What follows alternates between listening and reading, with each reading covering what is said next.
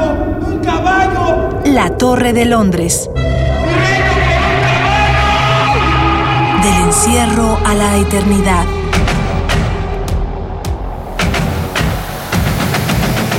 A 400 años de la muerte de Shakespeare.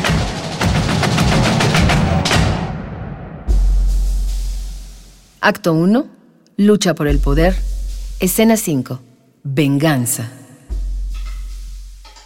En este reino, la mente lo mueve todo. Y la mente soy yo. Es más, tú, baila. No. ¿No? ¿Qué pensabas? ¿Sentarte en el trono? Para sentarse en el trono se necesita mucho cerebro y tú llegaste tarde a la repartición. Baila o amanecerás en la primera plana de un periódico destazada. ¡Baila! ¡Es una orden! En las sociedades antiguas, el castigo natural para los asesinos era permitir a la familia de la víctima vengarse contra el criminal. ¡Idiotas! ¡Idiotas! ¡Maldito! ¡Ya basta de pedir silencio!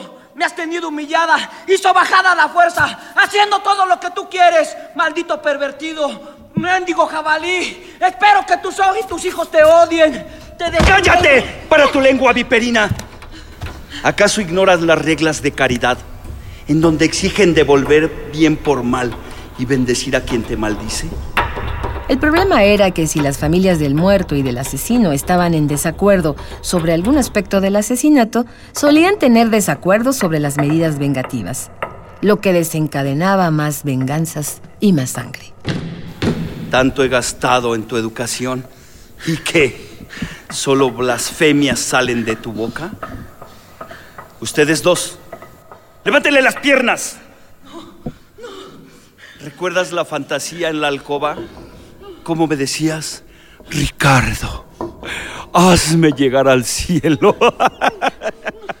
Hoy es ese maldito día. Eso si mi padre te recibe. Voy a llenar el vacío que han dejado en ti. Tantos amantes. ¡Ábrale las piernas! ¡Tómalo! ¡Grita mi nombre! ¡No! ¡No te escucho, maldita! ¡Grítalo!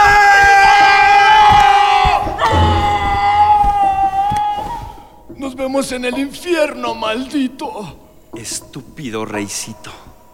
Estabas en el infierno.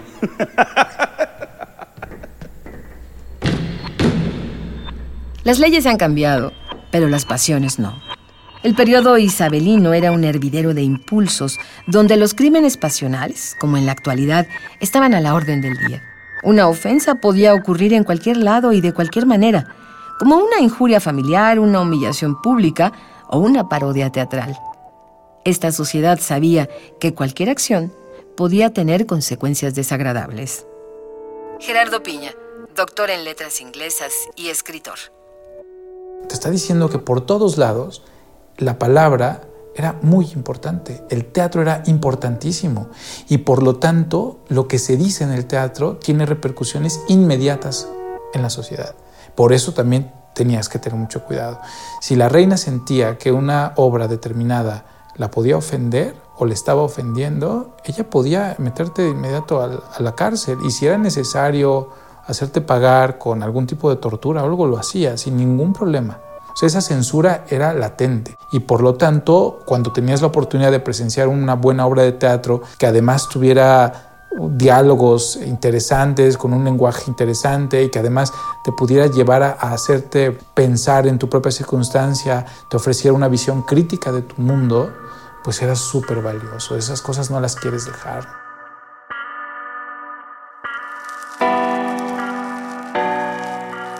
En la penitenciaría de Santa Marta Acatitla, reunidos en el auditorio Juan Pablo de Tavira, un grupo de reclusos convertidos en actores profesionales han estudiado los temas universales que William Shakespeare planteó en Ricardo III y han hecho su propia adaptación en la que ellos han titulado la versión 0.3 de la obra.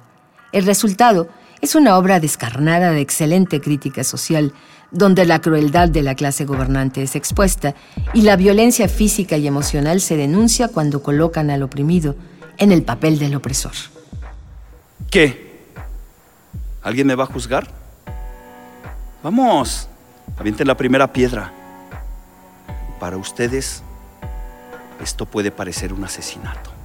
Pero para mí, es el alma limpia que llega al cielo. Requiniscanti in peace. Huele el aroma de la pasión. Ah, es el mismo que el pecado, pero la muerte lo limpia y ha sido limpiado. La venganza es un tema común en el teatro clásico y en todos los casos es indicativo de tragedia. Tan solo en Shakespeare, los personajes de Hamlet y Otelo se ven perdidos por su sed de venganza. Pero los griegos ya habían retratado en sus dramas la problemática de buscar justicia por propia mano. Filoctetes no puede sanar de su herida por el deseo de vengarse de Ulises. Hera desata grandes males sobre la humanidad en respuesta a las injurias de Zeus, y el móvil entero de Electra es la venganza. David Holguín, director y dramaturgo. Ya tenía un villano anterior, Titus Andronicus. Shakespeare se va acercando a la tragedia a partir de Séneca. No conocen de primera mano las tragedias griegas. Lo va a releer a partir de la tragedia latina y es muy claro que se acaba de traducir a Séneca y Shakespeare lee todo Séneca. ¿Y qué tiene Séneca de diferente en relación con los trágicos griegos? Es profundamente violento. La violencia en Séneca se representa en el escenario, a diferencia de con los griegos que por lo general llega un mensajero y te dice Yocasta se ha colgado. Por decirte una comparación brutal entre el Edipo rey de Sófocles y el Edipo de Séneca. En Sófocles ella se cuelga y llega un mensajero y te informa. En Séneca, Yocasta se encaja una espada en la vagina y se desangra y lo que describen aparte son los borbotones de los borbotones de sangre. Es algo que va a también explicarnos no solo el gusto literario por la violencia, sino también el trabajo de Shakespeare alrededor de la violencia política en función de su tiempo. Está viendo decapitados, guerras brutales entre España e Inglaterra. Se está dando en el mundo shakespeariano un clima de catástrofe y de apocalipsis incluso. Entonces Shakespeare es violento desde su primera tragedia. Gerardo de la Fuente, filósofo. Desde la injusticia, no desde la justicia, que es el enfoque usual cuando uno estudia la tragedia desde los griegos hasta acá. Porque en la tragedia la narración es que la lucha del hombre contra el, el, destino, contra el espíritu, contra Dios o contra lo que sea la naturaleza, es la narración de cómo el hombre pierde contra el destino, la naturaleza. Se impone una ley una y otra vez se impone la ley. Hagas lo que hagas, se impondrá esa ley. Esa ley se puede entender como la justicia. Al final se impone una forma de justicia.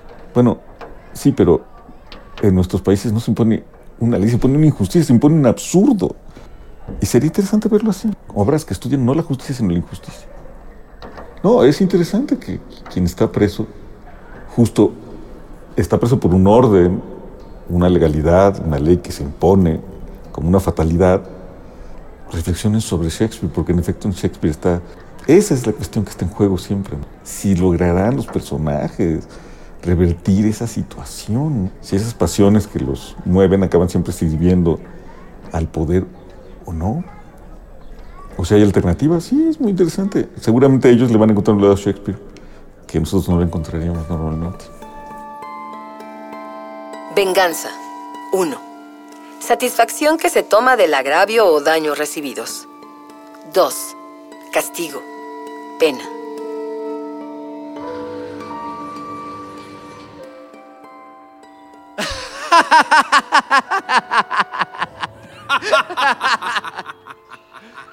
su Dios, su Mesías.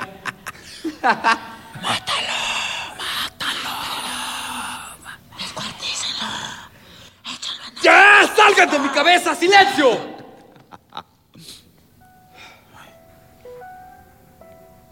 Señor, no pierda su postura.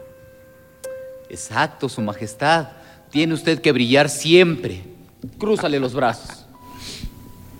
Adelante. Señor, esta corona se le vería mejor.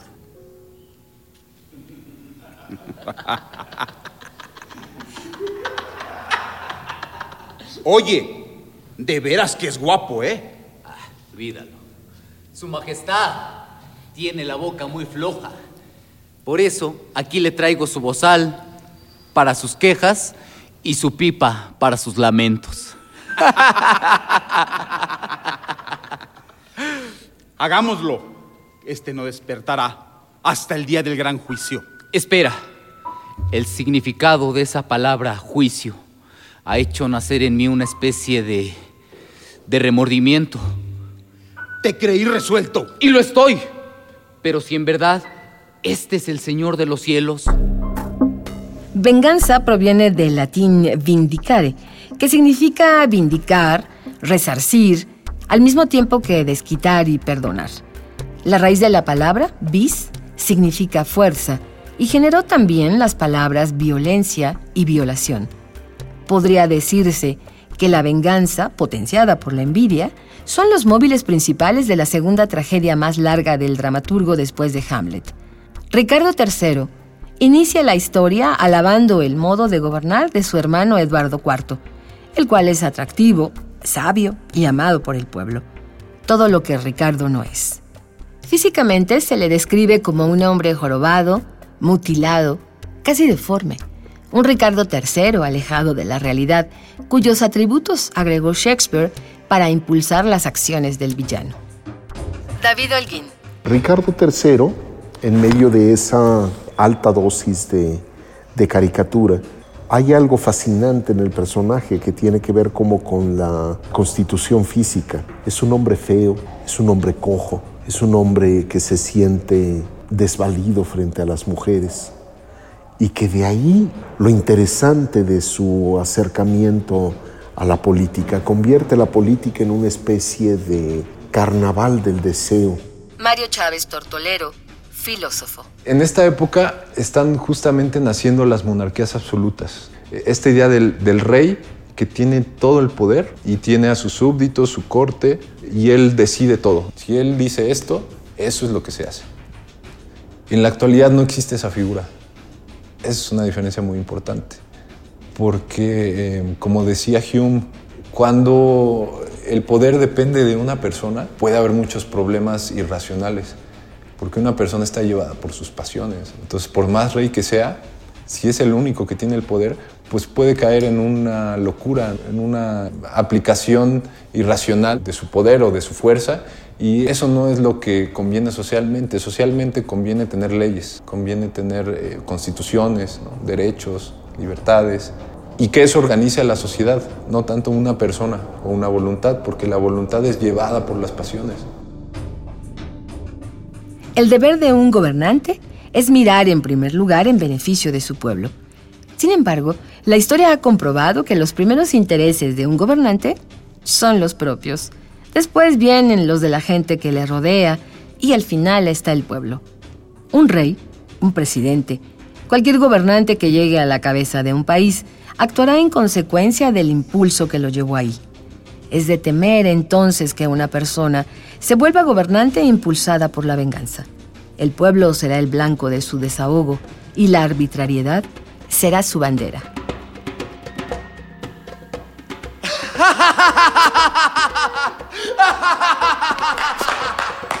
¡Tráiganmelo! ¡Rápido! ¿Qué pensaste que no te íbamos a agarrar?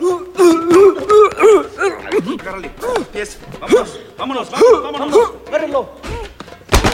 ¡No! ¡No! ¡Pónmelo de frente!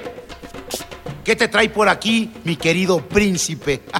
Pues aunque me veas en estas condiciones, yo soy más libre que tú. Hace como 50 kilos que no nos vemos y empiezas a desvariar. Te voy a invitar a comer. ¡Dale de comer! ¡No! ¡Crúcenlo! ¡Gírenlo! ¡No! Veo que tienes demasiada hambre. ¡Regrésenlo! ¡Súbelo!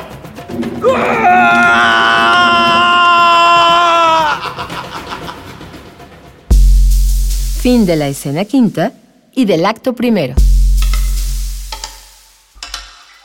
Guión Mario Conde. Equipo de producción Miguel Alvarado, Omar Tercero, Saria Luna y Jessica Trejo. Voz Hilda Saray. La Torre de Londres. Del encierro a la eternidad es un programa del Foro Shakespeare y Radio UNAM.